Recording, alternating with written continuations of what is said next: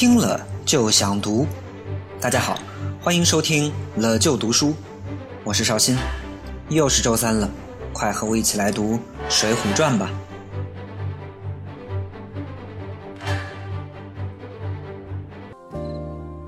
通过前三集，相信大家已经对《水浒传》有了一个基本的认识。那么从这集开始，咱们就轻松一点，随便聊一聊《水浒传》里的经典人物。前面说过，《水浒传》里的梁山好汉总共一百零八名，可是男女比例那就是严重失调了。中国古代确实重男轻女，可是比例失调，并且女演员丑成这个鬼样子的，绝对是太少见了。咱们再来看看四大名著里，除了《水浒传》之外的另外三本小说，《红楼梦》那就不用说了，光是金陵十二钗就能把你拆花了眼。《三国演义》里的貂蝉呐、二乔啊，那都是貌美如花。就连以打怪升级为主的《西游记》，一路上的女妖精也是相当的多呀，什么白骨精啊、蝎子精啊、狐狸精啊、蜘蛛精啊、老鼠精啊、玉兔精啊，那一个比一个漂亮。可是当你翻开《水浒传》，我的天哪，山上一百零五个大老爷们儿，就仨女的，还有俩长得比爷们儿还爷们儿，太惨了。为什么会出现这种情况呢？我们来分析分析。咱们今天还有句话叫做“英雄难过美人关”，很多平日里叱咤风云的英雄豪杰，一旦碰上美女就怂了，往往走不动道。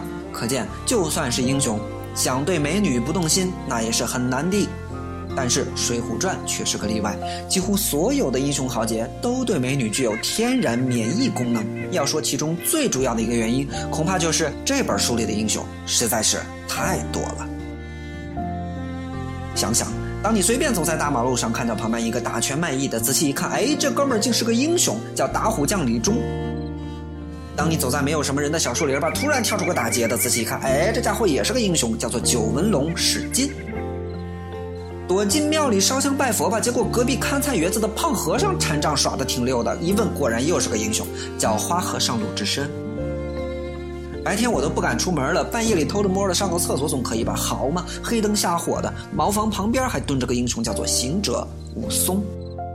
满大街都是英雄，躲都躲不掉。这个水浒的世界里太可怕了。施耐庵哪里还有闲工夫去写英雄和美女之间来擦出点火花呢？再加上《水浒传》的主题是忠和义，这两样跟女人都没什么关系，所以就算偶尔出现个美女，那也是非常没有地位。《水浒传》里的美女一般分成两种，一种是好的，经常被恶霸给抢了；还有一种是坏的，经常把英雄给骗了。他们的命运呢，也无非就是两种：好的往往先被恶霸抢了，再被英雄救了；而坏的往往直接就被英雄给咔嚓了。有意思的是，《水浒传》里就有这么两位英雄，一位特别喜欢救美女，他这一辈子多数人生大事儿都跟救美女有关系。另外一位呢，则特别喜欢打美女，基本上只要是他出现的回合里，美女轻则被他胖揍一顿，重则被他直接砍了。而施耐庵有才的地方就在于，他偏要把这两个跟美女关系最密切的英雄写成了梁山好汉里仅有的一对看上去离美女最远的和尚。怎么样，是不是怀疑自己的耳朵？你没有听错，《水浒传》里经常杀美女的就是行者武松，行者也就是和尚。《西游记》里的孙悟空在当了和尚以后就叫行者。这武松本是阳谷县的一名都头，大概相当于今天山东聊城的一个片警。后来因为杀了美女潘金莲，被赐配到了孟州。等到了孟州，他又把张都监家的美女丫鬟给杀了。随后剪了头发，扮成个行者模样，到了二龙山上，投奔了在那里当大王的花和尚鲁智深。而鲁智深刚巧就是那个经常救美女的和尚。鲁智深原名鲁达，本来是魏州经略府提辖，大概相当于今天甘肃平凉市的公安局局长，人称鲁提辖。后来出家当了和尚，法号智深，因为后背上刺着花绣纹身，所以江湖人称花和尚。如果大家认真看《水浒》，你会发现鲁智深从头到尾都在忙一件事儿，那就是救各种老头的女儿。一开始为了救金老头的女儿，他三拳打死镇关西，公安局长当不成了，跑去当了和尚。接着在从五台山转到相国寺当和尚的过程中，为了救刘老头的女儿，他又光着屁股把人小霸王周通给揍了一顿。等到了相国寺以后，为了救张老头的女儿，也就是林冲的妻子，鲁智深得罪了高俅，连和尚都当不成了，只好跑到二龙山占山为王。最后在投靠梁山的时候，他还为了救一个王老头的女儿，试图刺杀青州贺太守，结果被贺太守给用计抓了起来。可以说，哪里有老头的女儿，哪里就有花和尚鲁智深的影子。呃，这个话呢，听着是有点别扭。但更有意思的是啊，这么多老头的女儿里，只有一个金老头的女儿有名字，而且这个名字很有讲究。在《水浒传》第二回里，金老头和女儿因为被镇关西给骗了，在酒楼上哭哭啼啼，打搅了正在隔壁喝酒聊天的鲁达，就被鲁达叫来问话。不多时，只见两个到来，前面一个十八九岁的妇人，背后一个五六十岁的老儿，手里拿串拍板，都来到面前。看那妇人虽无十分的容貌，也有些动人的颜色，拭着泪眼，向前来深深的道了三个万福。那老儿也都相见了。鲁达问道：“你两个是哪里人家？为甚啼哭？”那妇人便道：“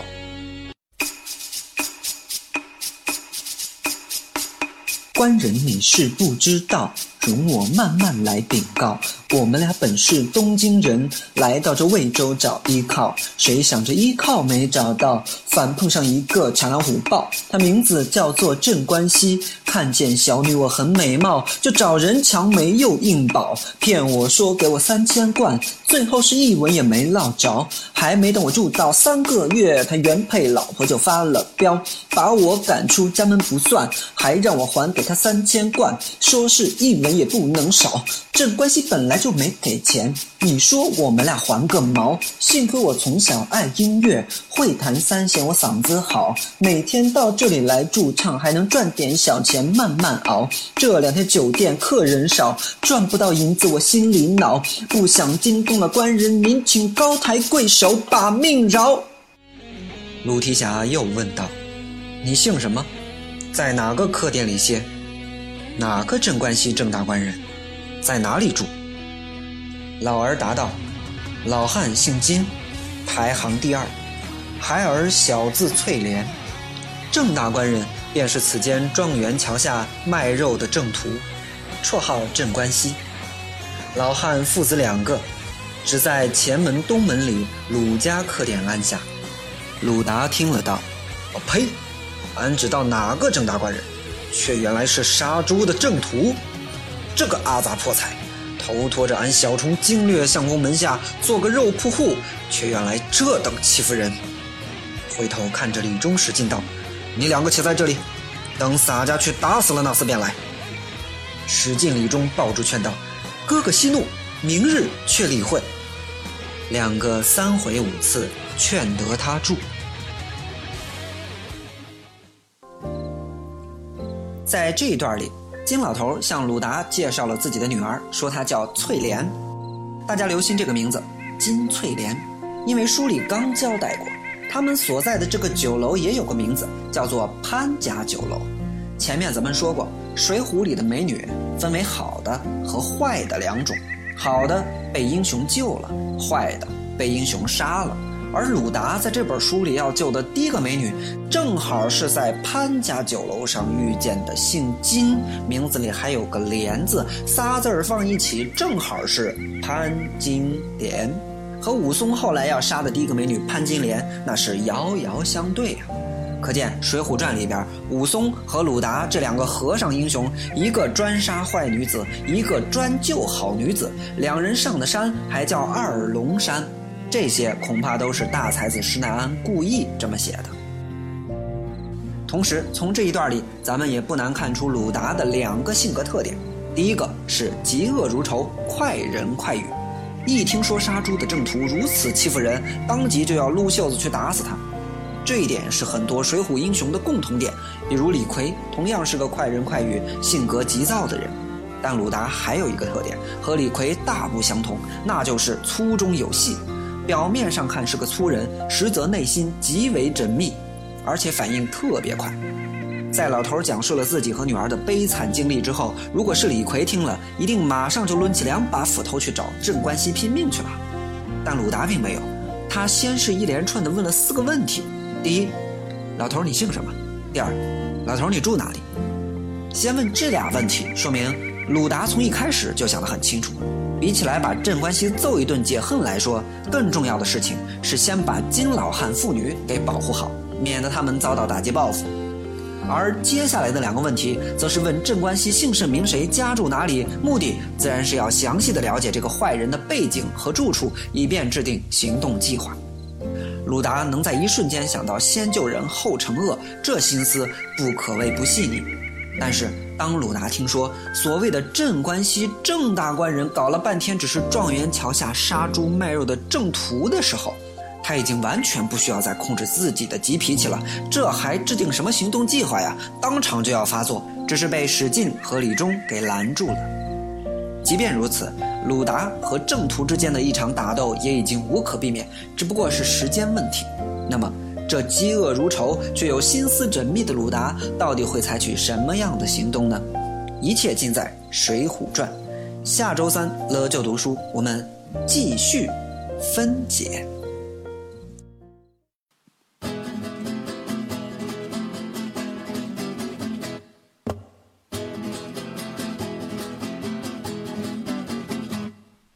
了就读书，听了就想读。收听更多读书节目，请关注本文微信公众号。获取更多语文资料干货，请扫图文下方二维码进群。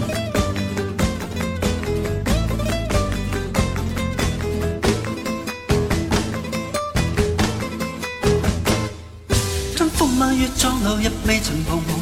欺山赶海，剪树径也未绝望。拈花把酒，偏折煞世人情狂。这浪人与败被或知足不忍防，即滚滚水漫漫，共水同航。这沙滚滚，水皱皱，笑着浪荡。贪欢也可偏靠那女儿情长迷踪。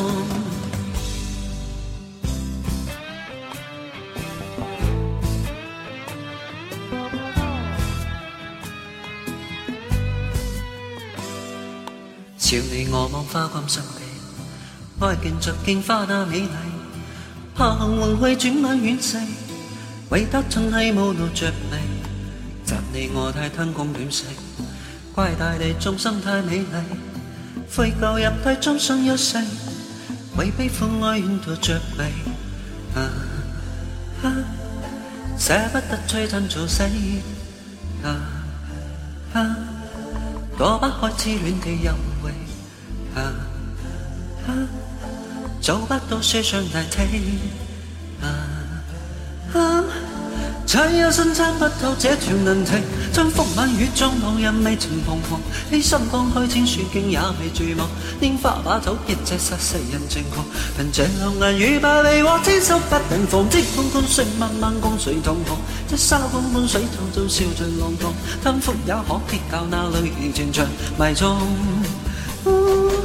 春风满月，撞路日未曾彷徨。欺山赶海，剪树径也未绝望。拈花把酒，偏借煞世人情狂。